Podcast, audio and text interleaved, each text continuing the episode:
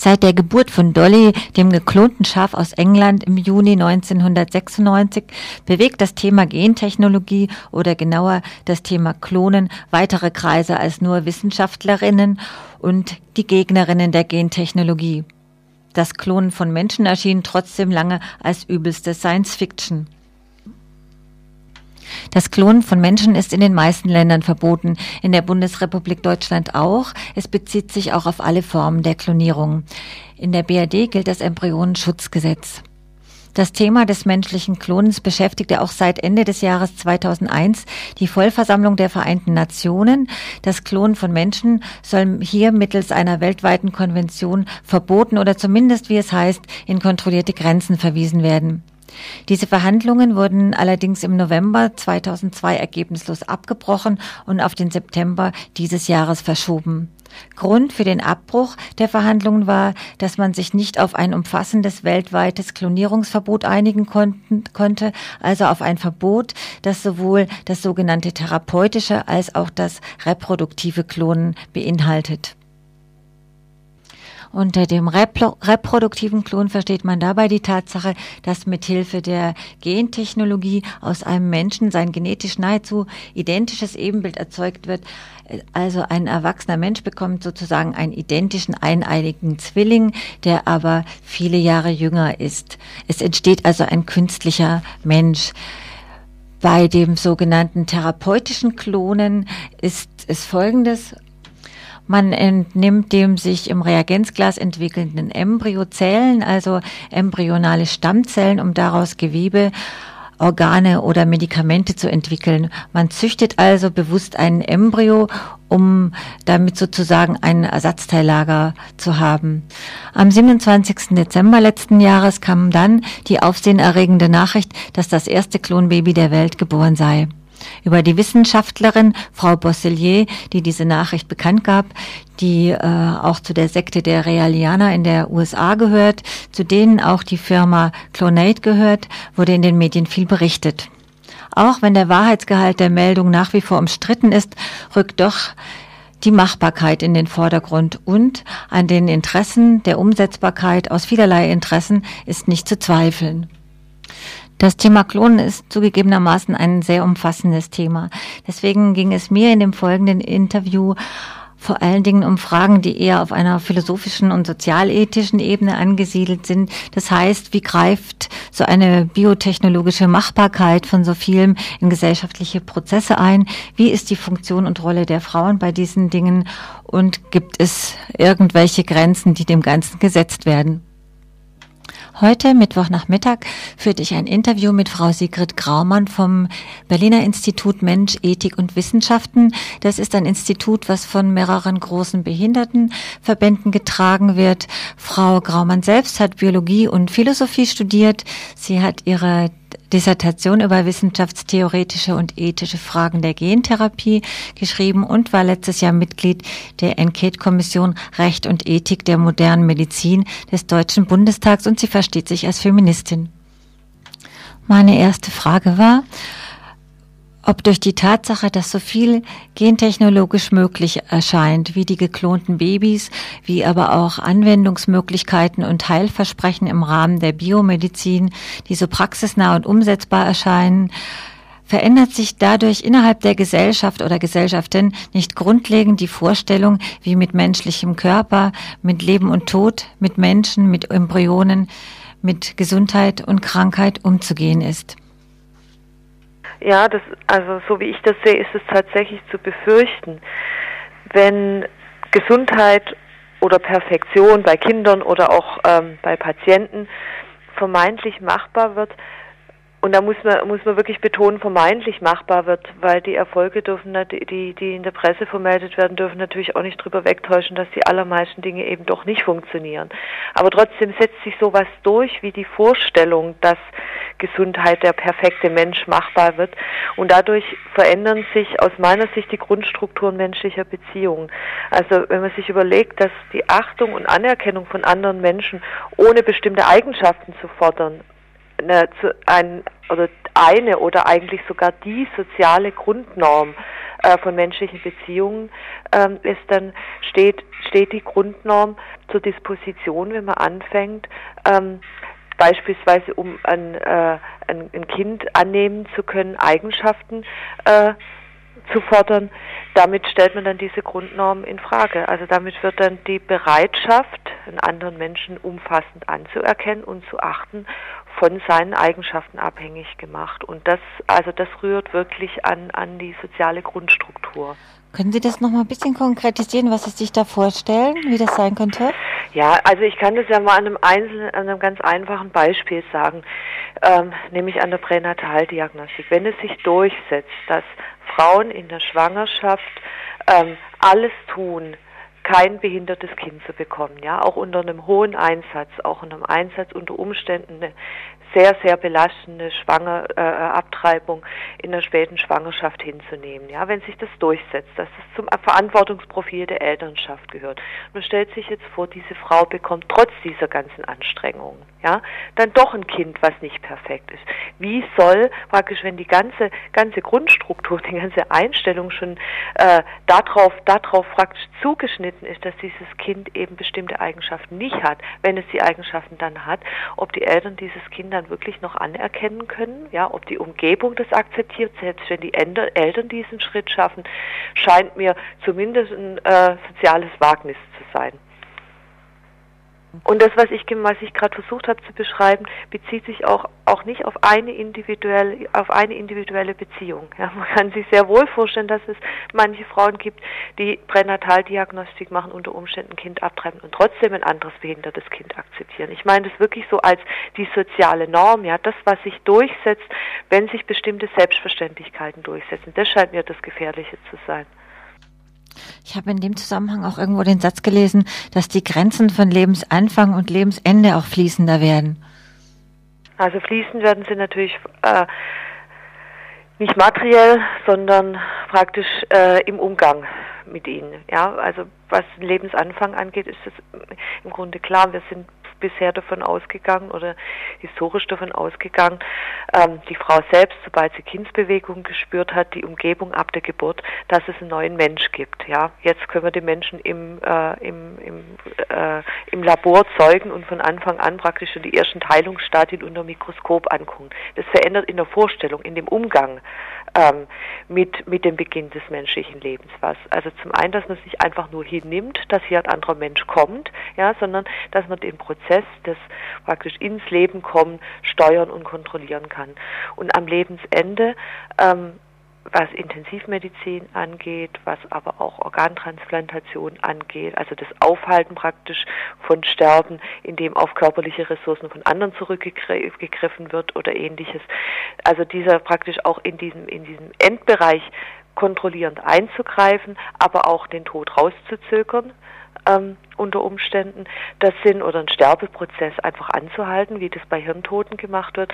Das äh, denke ich sind auch Prozesse, die in, in eine ähnliche Richtung geht. Also das äh, ändert nichts daran, dass Menschen sterben, sondern das ändert was daran, dass man den Prozess des Sterbens kontrolliert und nicht mehr praktisch in der Vorstellung nicht mehr ganz klar zwischen Leben und Tod unterscheiden kann, sondern sondern in diesem Bereich ähm, ja den diesen den den Bereich jetzt von sozialen Definitionen abhängig macht. Also was man dann noch als lebend versteht und was man dann schon als tot versteht in dem Sterbeprozess. Vielleicht dann zu der nächsten Frage. Sie sind mhm. ja auch in der Enquete-Kommission Recht und Ethik der modernen Medizin. Mich würde interessieren, wie in diesem Gremium oder auch in ähnlichen Gremien über die Rolle und Funktion von den Frauen äh, diskutiert wird. Also da, es kommt ja in dieser Forschung zu Menschenversuchen und Frauenversuchen. Und äh, wie sieht es mit den Gesundheitsrisiken aus oder äh, solche Debatten? Also zum einen, ich war in der Enquete-Kommission in der letzten Legislaturperiode, es soll ja eine neue geben und die wird mit Sicherheit auch neu zusammengesetzt, aber das nur nebenbei. Ähm, was die besondere Betroffenheit von Frauen angeht und der Körper von Frauen ist ja praktisch die ähm, ja so der Dreh- und Angelpunkt oder auch auch die ja hat sowas wie eine Türwächterfunktion für zumindest die ganzen Techniken, die am Beginn des menschlichen Lebens ansetzen. Und diese besondere Betroffenheit im Diskurs zur Geltung zu bringen, das ist meine Erfahrung, nicht nur in der Kommission, da ging das ein bisschen besser, vor allem auch in der Presse, äh, ist unglaublich schwierig. Was ist daran so schwierig? Ein Grund, warum es so schwierig ist, das ist, dass Argumente, die von der Frauenbewegung stark gemacht worden sind, auch aufgrund von der Schwäche der Frauenbewegung heute, auch aufgrund von fehlenden feministischen öffentlichen Debatten über die Themen, äh, ja, funktionalisiert werden. Also die Selbstbestimmung der Frau, ja, ist immer das zentrale Argument, um jede Technik in dem Bereich durchzusetzen.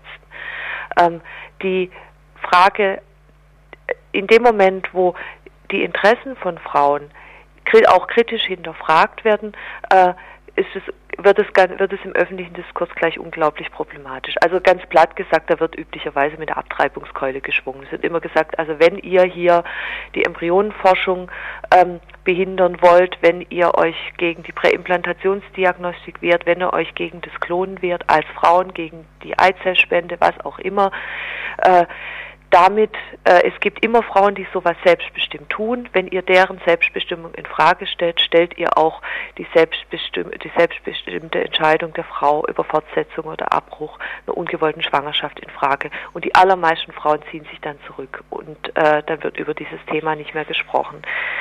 Das ist so ein bisschen der, der, ja, so, so ein bisschen der rhetorische Trick, der dahinter steht.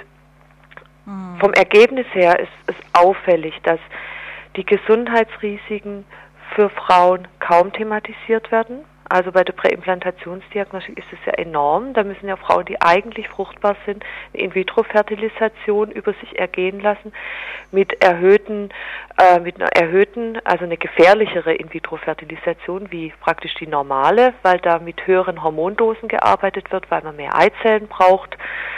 Ähm, die dann befruchtet werden und, und unter denen dann auch selektiert werden kann. Dann kommt es sehr häufig zu Schwangerschaft, zu Geburtskomplikationen, zu Mehrlingsschwangerschaften, zu Frühgeburtlichkeit. Das sind alles Belastungen für Frauen, ähm, die kaum in der Debatte genannt werden. Man stellt sich das so vor, ähm, Präimplantationsdiagnostik, da werden Embryonen im Labor gezeugt, der richtige wird ausgesucht und die Frau kann ein gesundes Kind bekommen ohne das Risiko von Pränataldiagnostik und Schwangerschaftsabbruch. Das nur ein kleiner Prozentsatz den Frau, von den Frauen, die die Prozedur bisher über sich ergehen lassen haben, überhaupt zu Kindern gekommen sind, weil die Erfolgsraten total niedrig sind und dass bei denen, die es geschafft haben, ganz erhebliche Komplikationen aufgetreten sind, also hohe Raten zumindest, äh, wird in der Presse schlichtweg unterschlagen. Dasselbe gilt für die ganze Diskussion um das therapeutische Klonen. Da würde man, also fürs therapeutische Klonen würde man für für ähm, jeden Versuch 100 oder 200 Eizellen einfach mal so über den Daumen gepeilt brauchen. Das heißt, sie müssen eine ganze Reihe von Frauen Eizellen spenden. Das heißt Hormonbehandlung, Operation, also Eingriffsrisiken, das Risiko, die eigene Fruchtbarkeit in Frage äh, zu gefährden mit dieser, äh, mit diesem Eingriff, unter Umständen erhöhtes Krebsrisiko. Das hängt alles mit dieser, mit, mit dieser Methode zusammen, also mit der Eizellgewinnung. Das wird einfach nicht thematisiert. Ja, man diskutiert darüber, diskutiert ausschließlich darüber, ob dieser geklonte Embryo schutzwürdig ist oder nicht, was das für Frauen bedeutet. Ähm, dass unter Umständen auch unterprivilegierte Frauen instrumentalisiert werden, äh, um an Eizellen ranzukommen. Ist übrigens ein Phänomen, was in der In-vitro-Fertilisation gang und gäbe ist heute. Die osteuropäische Kliniken, die werben mit Eizellspenderinnen, äh, um, äh, um privilegierte äh, westliche Frauen also aus, aus, aus finanziellen Gründen. Und da geht es noch um ganz andere Zahlen, da geht es um einzelne Eizellen und nicht um Hunderte. Also dieser, der, das zu thematisieren, ist kaum gelungen. Wie ist denn überhaupt die Dimension davon? Diese Forschung gibt es ja, sie gibt es in verschiedenen Ländern, hauptsächlich in der sogenannten ersten Welt. Welche Dimensionen haben die Forschungen, sprich die Versuche an Menschen oder die Versuche an Frauen?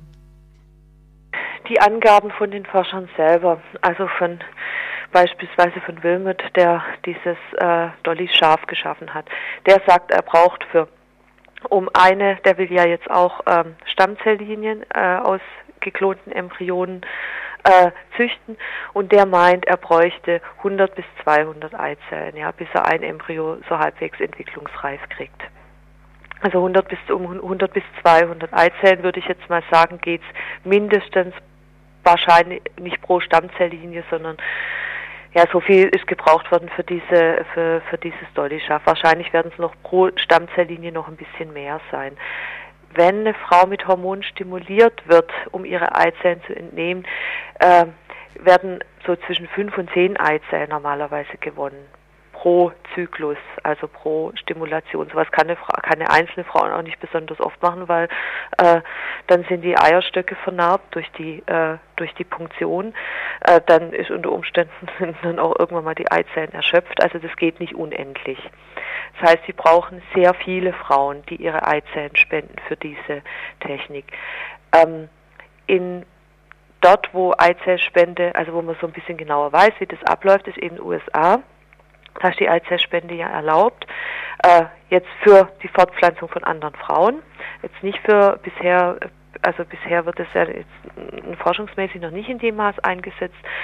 Und in den USA ist so, dass ähm, wirklich Werbekampagnen gemacht werden, dass College-Studentinnen gegen Geld, und zwar gegen viel Geld, da geht es dann um 10.000 Dollar oder 20.000 Dollar, ähm, also gegen viel Geld Eizellen spenden für andere Frauen viele unterprivilegierte Studentinnen in USA finanzieren sich damit zumindest mal zwischendurch ihr Studium. Das ist ein Motiv, das zu machen. Ähm, die Werbekampagnen äh, sprechen aber auch ganz stark so den, an den Altruismus von den Frauen an. Also so praktisch, sie können eine gute Tat tun, indem sie einem leidenden Ehepaar zu einem eigenen Kind verhelfen. Auch, der, auch dieses altruistische Motiv scheint da eine Rolle zu spielen.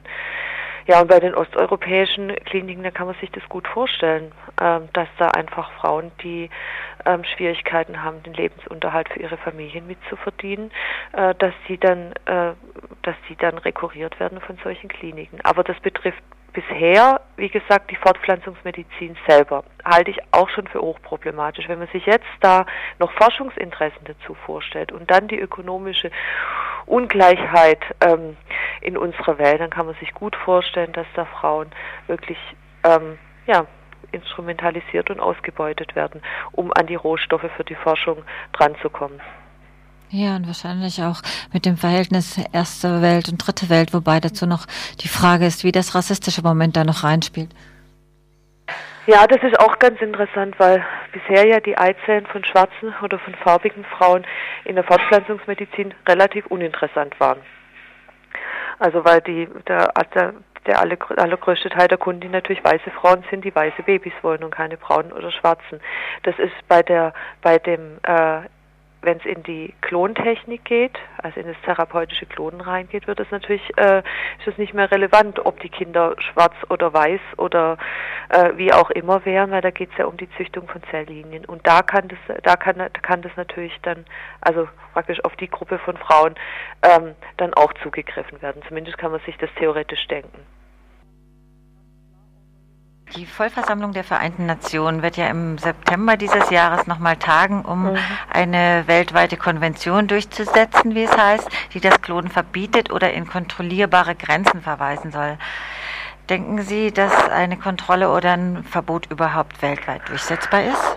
Also ich gehe, ich glaube, dass die Chancen für ein konsequentes Klonverbot und der Streit geht ja darum, nur das reproduktive Klonen zu verbieten oder auch das therapeutische. Ja, und ich sehe im Moment gerade die Chancen, beides zu verbieten, also ein konsequentes Klonverbot über eine UN-Konvention durchzusetzen, eigentlich gut. Und zwar deshalb, weil hinter einem solchen Verbot auch die USA stehen. Und es muss klar sein, dass es, oder es ist klar, dass da durch die vielen konservativen Regierungen, die wir gerade in den westlichen äh, Industrienationen haben, die, äh, die vielen konservativen Regierungen ähm, eher die Lebens, den Lebensschutzgedanken auch äh, rechtlich verankert haben wollen. Und daran liegt es auch, dass diese Länder da, also dass, dass es im Moment gerade die Möglichkeit gibt.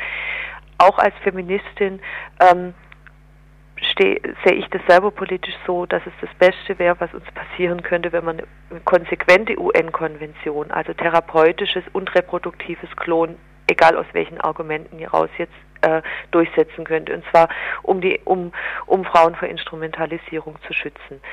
Ich denke, wie gesagt, es wäre möglich. Man muss davon ausgehen, dass einige Länder wie Großbritannien, Chile und Israel vor allem sich eine solche Konvention nicht unterschreiben würden. Kann man sich zumindest überlegen. Aber wenn man sich mal andere UN-Konventionen anguckt, wie die Kinderrechtskonvention oder die, oder die Folterkonvention, auch solche UN-Konventionen sind nicht direkt von allen Staaten unterschrieben worden und vor allem halten sich nicht alle dran. Das, was man aber machen kann mit einer UN-Konvention, Druck auszuüben. Und zwar sowohl intern ist das eine Möglichkeit für Kritiker, als auch extern dann eben Druck auszuüben, dass moralische Standards, die international für richtig gehalten werden, auch international äh, geachtet werden. Und die praktisch die Arbeit, dass diese, dass, dass solche Standards eingehalten werden, die in Konventionen festgeschrieben sind, die kommt immer erst nach der Verabschiedung von einer Konvention. Ja, deshalb denke ich, man braucht nicht darauf warten, also auf, auf Konventionen, auf UN, auf internationale Vereinbarungen, die sowieso ähm, dem Selbst, dem moralischen Selbstverständnis aller entsprechen. Ähm, oder nicht dem moralischen Selbstverständnis, aber dem, was auch tatsächlich an, an, an, an politischer Moral ähm, etabliert ist. Auf solche Konventionen kann man verzichten. Konventionen waren ja immer dafür da, auch ein Stück weit äh, einen Fortschritt, was, der, was, was den Schutz der Rechte von Menschen angeht, zu erreichen. Und wie gesagt, also ich ich denke, dass ein konsequentes Klonverbot zum Schutz von Frauenrechten unbedingt notwendig wäre und dass es sich lohnen würde, auch mit den, mit den frauenpolitischen Argumenten sowas zu unterstützen.